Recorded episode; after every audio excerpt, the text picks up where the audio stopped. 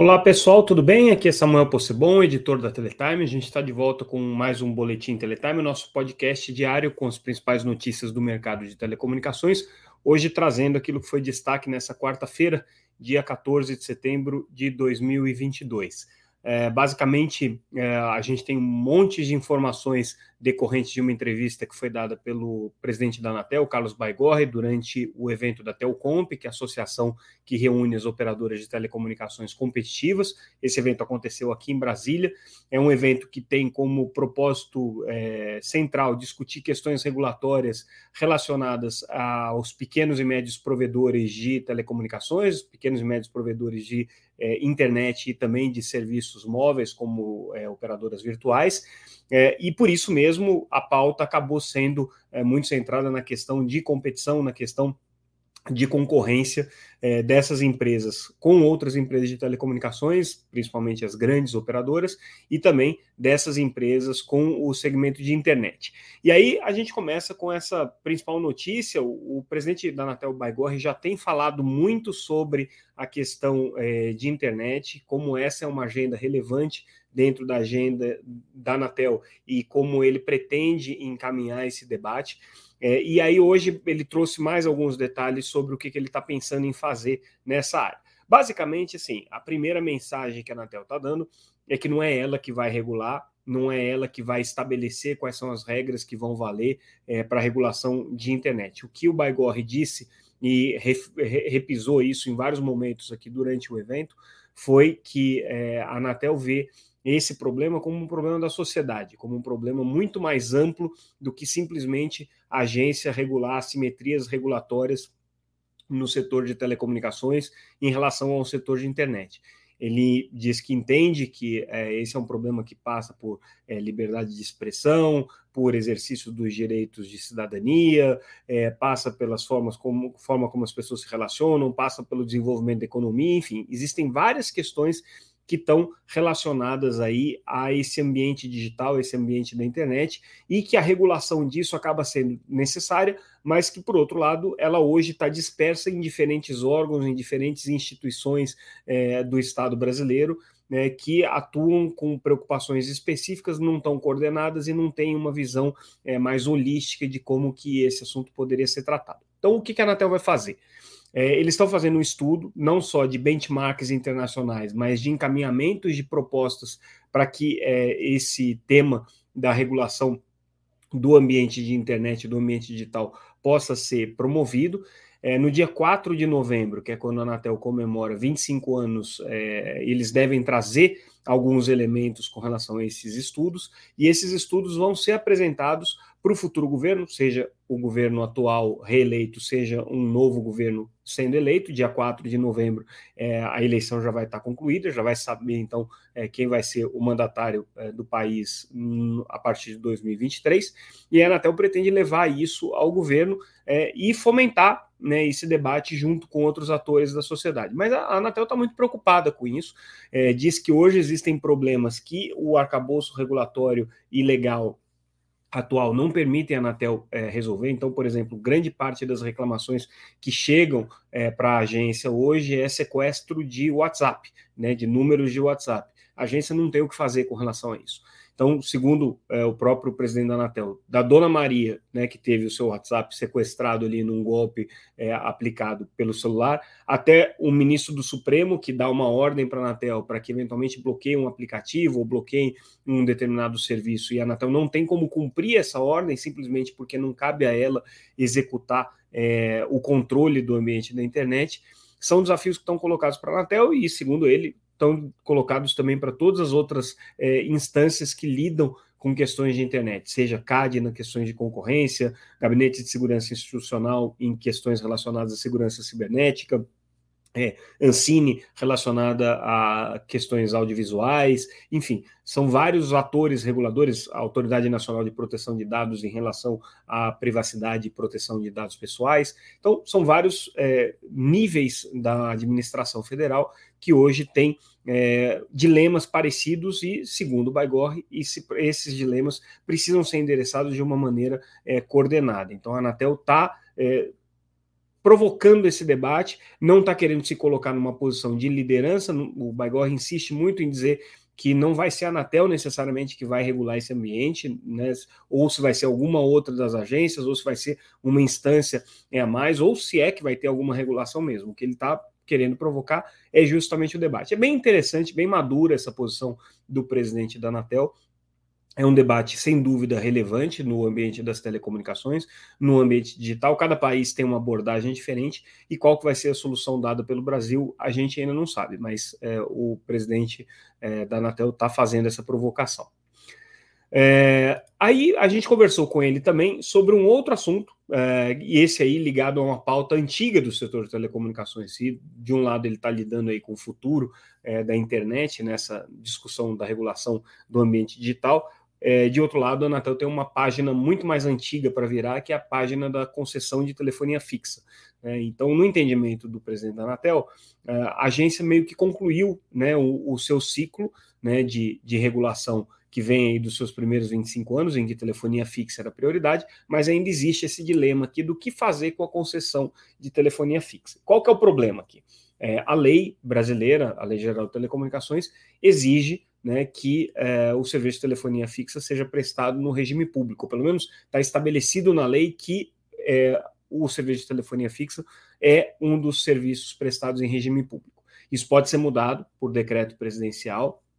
Existe a possibilidade de reenquadramento do serviço, sim, mas da forma como está hoje, cabe ao, à União, cabe ao Estado garantir é, a, a, continuidade do serviço de telefonia fixa. Ninguém quer mais o serviço de telefonia fixa. Ainda assim, a Anatel acredita que existe espaço para um leilão do serviço de STFC a ser realizado até 2025 para que uma nova concessionária possa assumir essa obrigação, caso as atuais concessionárias, e aí a gente está falando de Oi, Vivo, Algar, Sercontel e em algum é, nível também é claro que é concessionária no serviço de telefonia fixa na modalidade de longa distância, é, caso essas empresas não optem pela migração da concessão para o regime de autorização que é menos regulado. Né? Então, se elas é, devolverem a concessão até 2025 ou simplesmente não tiverem a concessão renovada, a Anatel precisa fazer uma nova licitação, isso aí está sendo planejado. E aí a gente questionou ele sobre quais são as condições que essa licitação vai ser colocada. Afinal de contas, quem vai querer participar de uma licitação de um serviço que hoje é moribundo, ninguém mais utiliza o serviço de telefonia fixa, para que, que alguém vai querer se candidatar a ser concessionário, né? Só se for maluco. Segundo o Baigorre, não só é interessante, como ele acha que essa licitação pode, inclusive, é, superar, em termos de valoração, é, os 22,6 bilhões de reais, que é o que a Anatel está cobrando das atuais concessionárias para elas migrarem para o regime de autorização. Então, hoje, a Anatel está dizendo para as atuais concessionárias, para Oi, para Telefônica, para a Algar, para Sercontel, para Claro, olha, vocês são concessionários. Se vocês querem mudar para o regime de autorização, vocês vão ter uma série de benefícios aqui. E esses benefícios valem 22 bilhões de reais é, e eles vão ser convertidos, então, em novas obrigações. A Anatel já disse isso, esse, esse tema e esse valor estão agora na mão do Tribunal de Contas da União para serem decididos. E aí a pergunta é: uma futura concessão vai valer pelo menos 22 bilhões de reais, que é o que a Anatel está dizendo que vale para você fazer essa migração. Segundo ele, vai valer mais do que isso. Por quê? Porque nessa, migra... nessa, nessa nova concessão vão estar tá incluídos os direitos de uso de postes, os direitos de uso dos bens reversíveis que atualmente estão com as atuais concessionárias. A Anatel né, tem essa, esse, vamos dizer assim, esse wishful thinking, né, esse, esse sonho de conseguir fazer uma licitação que seja atrativa para o mercado. Se ela cobrar muito ou exigir muitas contrapartidas, ninguém vai querer prestar o serviço de STFC. Mas se ela também cobrar pouco, é, as atuais concessionárias vão deixar suas concessões vencerem e vão entrar na nova licitação em condições mais vantajosas para ficar com os mesmos ativos que eles têm hoje em termos de bens reversíveis e os contratos de poste também. Mas tem um, algumas variáveis aí que complicam um pouco esse racional da Anatel. O primeiro deles é o tempo dos contratos de poste. Né? É, a Anatel está assumindo que esses contratos de poste vão ter uma vigência vitalícia aqui com as operadoras é, concessionárias que vão vir a partir de 2025. E não é bem assim. Esses contratos, segundo a gente apurou, vencem aí até 2030, então seriam só cinco anos de contrato e não dez anos, não seriam contratos muito longos, né? É, em alguns casos vencem em 2027 é, são contratos até mais curtos, e segundo a fonte com quem a gente conversou, que levantou esse problema, assim, a Anatel está é, onerando é, a exploração é, de postes através de uma proposta de regulamento conjunto com a ANEL, que vai passar as obrigações de reordenamento dos postes, limpeza das, da, da infraestrutura, totalmente para a responsabilidade das, das, operadoras de telecomunicações. E com isso, o que, que acontece? É, o que acontece é que é, o valor desses contratos de poste acaba ficando muito menor. Então, se a Anatel está na esperança de vender essa concessão de STFC com esses contratos de postes atrelados com um grande valor, talvez esses contratos valham muito menos do que a Anatel está estimando. Segundo o Baigorre, a Anatel tem acesso a esses contratos, mas ele de cabeça não sabia citar é, quando é que é, é, o, o, o, esses contratos é, venceriam e, portanto, qual seria o prazo aí de decaimento desses contratos. Mas esse é um problema que a gente traz na nossa reportagem, né, justamente apontando essas questões aí. Existe uma questão também sobre é, como é que a União vai prestar o serviço de telefonia fixa caso ninguém queira prestar. Né? Hoje existe uma obrigação para que esse serviço seja prestado é, é, no regime público e no regime privado é uma liberdade que as empresas podem ter. A Anatel e o governo né, podem optar por é, desonerar a, a, telefonia fixa do serviço público. Então é só uma questão de alterar o decreto. É, mas não é uma questão tão simples assim, porque se ela faz isso, ela não tem mais como exigir os bens reversíveis de volta e nem esses contratos de poste. E daí por isso mesmo que ela está cobrando esses 22 bilhões de reais das operadoras, né, variando aí de operadora para operadora. No caso da, da, da Oi são 12 bilhões de reais, no caso da Telefônica são mais 7, no caso da Claro tem um valor alto aí também, está na casa aí dos 3 é, é, bilhões, enfim, né, seriam valores pagos pelas operadoras para poder fazer essa migração. Outro assunto aí também decorrente da conversa com o Baigorre, rendeu bastante essa entrevista que ele deu para os jornalistas especializados, é, e ele falou sobre a questão da competição no mercado móvel. Na verdade, isso aqui ele falou na abertura do evento da Telcomp, né? Ele disse que o dilema da Anatel de regular a competição, no, de estimular a competição no serviço fixo é, já está cumprido. Então, assim, esse, essa missão da Anatel, não dilema, perdão, a missão da Anatel de é, estimular a competição no serviço fixo é, já está cumprida. É, a Anatel conseguiu universalizar a telefonia fixa, conseguiu universalizar, de certa maneira, a banda larga fixa com os serviços é, de SM, né, de serviço de comunicação multimídia, que hoje é, são a base aí da operação das pequenas e médias prestadoras de serviço, e resta para a Anatel agora fomentar a competição no mercado móvel, tanto banda larga móvel quanto serviços de voz móvel. Então essa é a grande missão, é a grande tarefa que a Anatel tem. É, existem algumas questões que estão colocadas aí sobre a mesa. Teve a compra da Oi Móvel, que a agência impôs uma série de obrigações é, para as empresas que compraram o imóvel, é, como remédios para é, aquele processo de concentração de mercado que acabou acontecendo, porque eram quatro operadoras, contando com a Oi, ficaram só três, TIM, Vivo e Claro, que foram as compradoras ali. Então a Anatel impôs esses remédios todos. Esses remédios precisam ser cumpridos. Então esse é o primeiro dilema. O outro problema que a Anatel tem chama-se é, um quarto operador supostamente seria a Winit, que ganhou é, o leilão de 5G, ganhou a faixa de 700 MHz para ser uma operadora nacional. A expectativa da Anatel é que ela viesse a ser uma rede neutra, uma operadora móvel neutra, que fosse atender é, as demandas de mercado regional e local para é, telefonia móvel, abrindo espaço então para novos players aí e fomentando a competição. Só que a Winit fez um contrato com a Vivo, em que boa parte do espectro dela foi arrendado, foi alugado para Vivo, e aí existe uma, um questionamento no mercado se é, isso não, não seria uma infração justamente a esse desejo de competição que a Anatel está colocando. É, Baigorre, ele foi muito cuidadoso quando ele falou da Winit, ele disse, olha, a Winit foi diligenciada, ou seja, a Anatel fez perguntas para a Winit, ela está prestando esclarecimentos, depois que esses esclarecimentos forem trazidos para a Anatel, a área técnica vai fazer uma análise, depois vem uma análise da área jurídica e depois uma decisão do conselho diretor sobre esse acordo específico com a Vivo. Então ele não antecipou se o acordo está ruim, não está ruim. Na semana passada, o superintendente da Anatel, é, Abraão Balbino, tinha dado uma declaração é, um pouco mais forte, dizendo que o contrato, o acordo com a Vivo e a Winit estava meio quadrado e do jeito que estava não seria aprovado. A gente apurou que esse entendimento da área técnica da Anatel continua, tá? Então, eles continuam achando que é, são necessários mais esclarecimentos. A gente apurou também que a Unity vai apresentar esses esclarecimentos ainda essa semana, e vamos trazer novidades sobre isso amanhã. É, mas uh, o que o que está colocado na mesa aí é se essa operação vai continuar sendo competitiva, vai ser, continuar sendo uma forma de estimular o mercado de banda larga móvel a crescer no Brasil com novos entrantes. Segundo o Baigorre, essa é uma preocupação que a agência tem, mas ela tem que fazer essa ponderação não só do ponto de vista concorrencial, mas também do ponto de vista regulatório. E aí existem algumas questões novas que estão colocadas aí, como o fato da Winit estar tá propondo é, um acordo é, de exploração industrial de radiofrequências, que é um, uma, um, mecanismo previsto na regulamentação, mas que nunca foi usado na prática. Então, a Anatel, pela primeira vez, vai se deparar com uma análise desse tipo. Então, é um assunto que a gente vai acompanhar muito, mas aqui, de qualquer maneira, Baigorre, presidente da Anatel, muito preocupado com a questão da competição no ambiente móvel. Mudando de assunto, hoje a gente faz traz também uma matéria sobre é, importante sobre o futuro do 5G e sobre o ritmo de liberação das cidades é, que vão ter é, a faixa de frequência de 3.5 GHz é, autorizada para prestação de serviço de 5G. Lembrando que a Anatel fez um escalonamento no edital esse ano.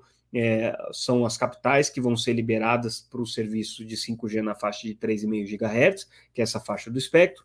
No ano que vem seriam as cidades com 500 mil habitantes, no ano é, seguinte seriam as cidades com 400 mil habitantes, e por aí vai até você chegar nas cidades com, com 30 mil habitantes em 2029.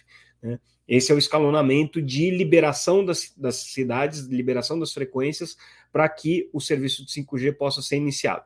Essa liberação é necessária porque você tem problemas de interferência com os serviços de satélite, então é preciso mitigar essas interferências, instalar os filtros, fazer a substituição de equipamentos, fazer a migração de canais, de espectro, enfim, tem todo um processo técnico para você poder liberar a faixa de 3,5 GHz, que foi comprada pelas operadoras, para o serviço de 5G. A novidade que foi anunciada hoje pelo conselheiro da Anatel, Moisés Moreira, que preside o GAISP, o grupo que faz esse processo de limpeza da faixa, é que é, a partir das cidades de 500 mil habitantes, a Anatel vai possivelmente a Anatel vai começar a analisar essa liberação em clusters. Então, seriam não só a cidade com 500 mil habitantes, mas as cidades que ficam no entorno dessas localidades. Por quê?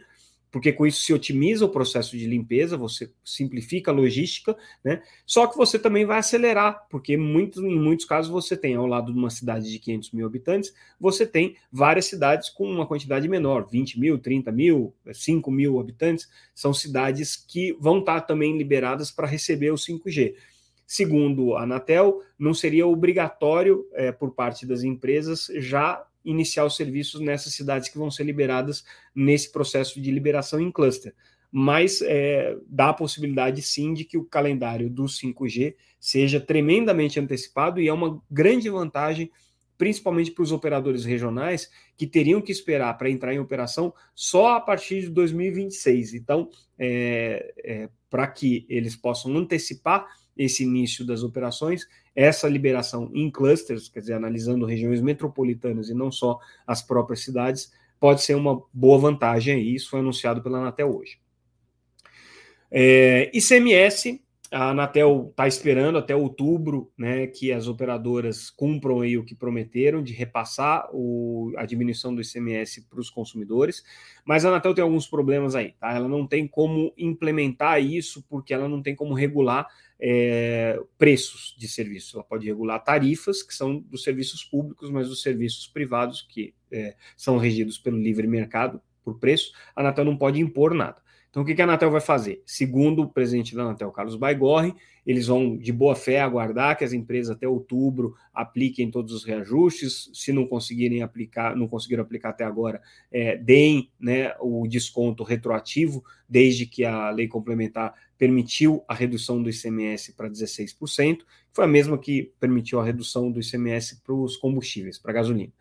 É, e se isso não acontecer, a Anatel vai procurar outros órgãos do governo para é, buscar medidas mais efetivas aí para obrigar as operadoras a diminuir é, o, o, valor para o consumidor. O que está acontecendo, a gente está vendo, é que as operadoras estão dando desconto, mas também estão dando um aumento de preços que é, é previsto aí anualmente esse reajuste, o que está meio que anulando é, as duas coisas em alguns casos. Então, é, esse desconto de CMS apesar de estar sendo pleiteado pelas operadoras de telecomunicações há muitos anos, né, ele basicamente vai servir para recompor um pouco da margem das operadoras, que nos últimos anos acabou sendo é, constrangida. Vai ter uma redução de preço, sim, mas ela não vai ser do tamanho que a Anatel estava projetando, de 11 pontos aí, é, 11% é né, no, no, nos valores dos preços dos serviços de telecomunicações possivelmente vão ser valores menores por conta dessa metodologia. A Anatel está atenta, de boa fé está esperando as empresas é, é, fazerem a redução de preço, mas é um assunto aí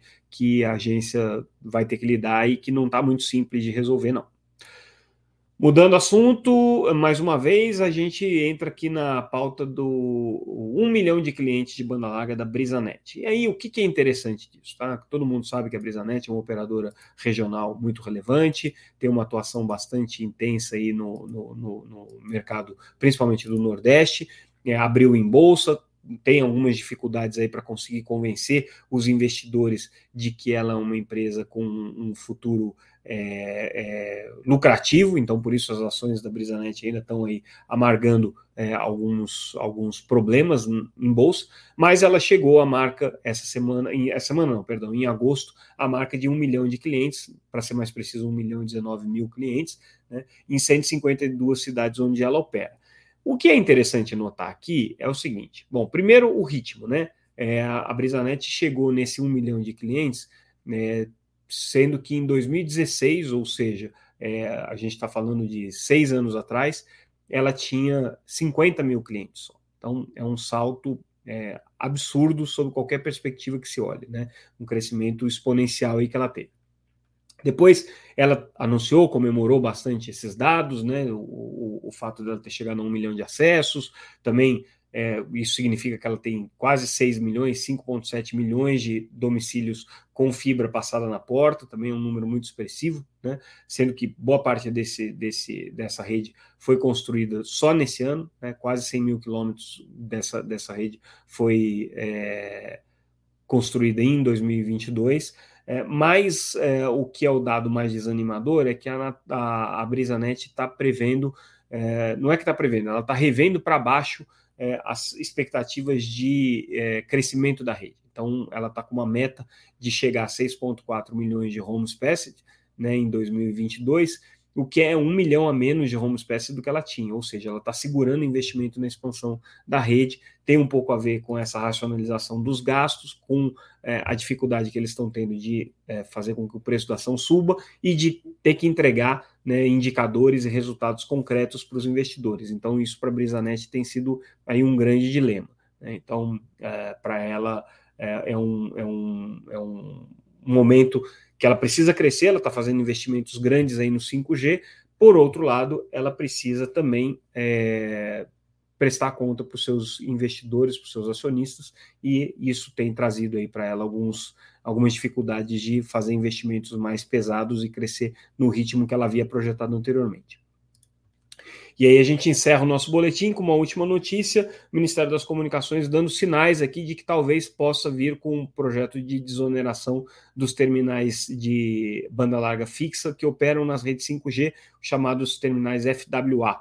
É uma tecnologia que é, usa a rede de 5G, mas para fazer acesso fixo e que entrega é, velocidades aí bastante competitivas, né, podendo permitir aí às operadoras que não têm rede de fibra entrar no cenário da disputa de banda larga é, em patamares aí mais, mais equilibrados com as empresas de fibra.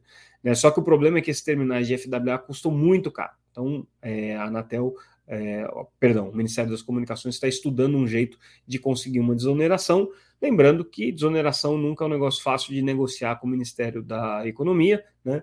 ainda mais agora, né, no processo de finalização aí do orçamento para o ano que vem, é, necessidade de manter aí os auxílios todos é, em patamares é, que estão é, estabelecidos hoje, porque senão vai ser uma gritaria, né, e, enfim, né, desoneração nunca é um negócio que agrada ao Ministério da Economia, desoneração de um serviço de, de um terminal para é, banda larga fixa em 5G.